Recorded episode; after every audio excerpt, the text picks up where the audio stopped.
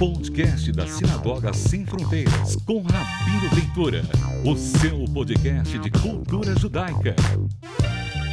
Shalom, shalom, meus queridos amigos, meus queridos irmãos. Eu fiz um post e aí eu fiz uma pergunta, uma singela pergunta. Eu perguntei assim: se você estivesse tomando café comigo, o que, que você perguntaria?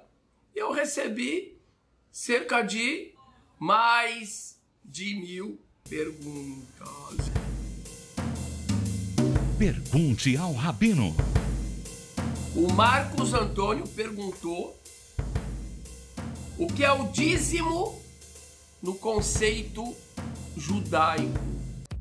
Dízimo no conceito judaico. Vamos lá, galera. Então, assim, esse é um assunto bastante importante, porque aqui no Brasil nós sabemos que existe uma questão muito séria com o dízimo, não é? E muitas pessoas fazem essa pergunta. A questão é basicamente assim. De acordo com as escrituras, a terra prometida, a terra de Israel, é chamada de terra santa, ok? Isso tem algumas implicações.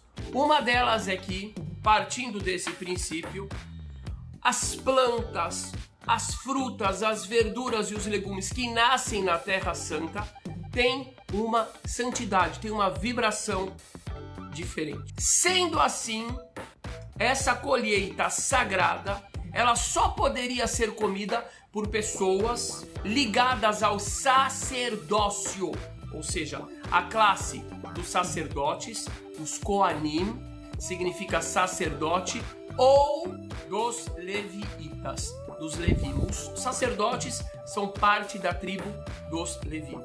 E aí o que que acontece? Como é que o Caba, como eu, que é povão, que é Israel, que é da tribo de Judá, que não é da tribo de Levi, que não é Cohen, fazia? Então ele fazia o seguinte: ele pegava toda a sua colheita. Vamos dizer que ele colheu 10 mil cachos de uva. O que, que ele fazia?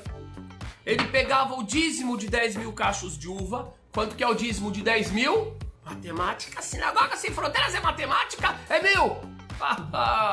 ele pegava mil uvas e ele separava. E, gente, ele fazia o seguinte: ele fazia um upload. O que, que é o upload? Faz de conta, por exemplo, Esther, que eu quero mandar um vídeo que está no meu celular para você. O que, que eu faço? O inverso de download não é?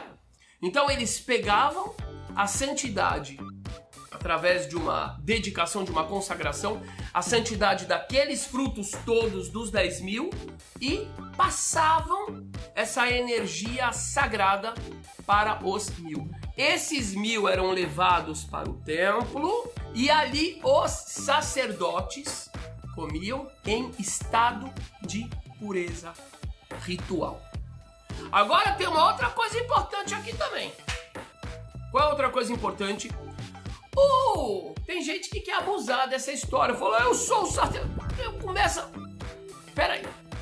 Começa que a gente está falando de uma linhagem familiar tribal.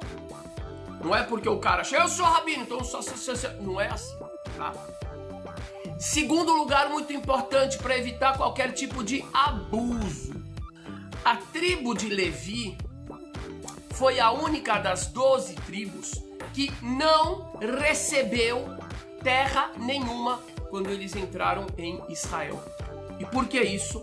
Porque é muito perigoso, gente, é muito perigoso quando a classe sacerdotal ou os líderes religiosos, eles acumulam o poder espiritual e também o poder material. Por isso o Eterno já falou: pá, pá, pá, pá, pá, parar. Pode parar. A tribo de Levi vai cuidar mais da parte espiritual, porém ela será menos privilegiada na parte material. E ela viverá em função do sacerdócio e ela será sustentada pelo restante do povo. Claro que o cara também tinha o seu trabalho, isso e aquilo, mas estamos falando em linhas gerais, é isso. E de alguns em alguns anos, esse dízimo era para os carentes. Em outros momentos também, o próprio povo levava, de alguns em alguns anos, os frutos do dízimo para que o próprio povo comesse em Jerusalém. Então, assim, tinham vários tipos de dízimo. Acontece o seguinte, meus amigos queridos: hoje em dia nós não temos o templo físico de pedras de Jerusalém, nós não temos o sacerdócio em exercício ok? Apesar da gente ter as linhagens sacerdotais, nós sabemos quem é quem. Por exemplo, a minha esposa Jaque, ela é pela parte materna da tribo de Levi. Mais ainda, de Cohen, ou seja, a avó materna dela, Dona Irene de bendita memória, era descendente de Arão, irmão de Moisés. Só que o sacerdócio ele passa somente de pai para filho, mas a ascendência continua sendo a ascendência. Mas hoje em dia não tem diferença. Nós temos hoje em dia, e desde então, o costume, é um costume judaico, de pegar o nosso dízimo e de darmos o nosso dízimo para pessoas carentes. Sabe aquela senhorinha que mora lá no fim da rua? Então, é para ela que você dá o dízimo. Sabe aquele homem que é doente, que tem os filhos pequenos para cuidar, é para ele que você dá o dízimo. É assim que a gente trata a questão do dízimo. Beleza? Fechou? Maravilha.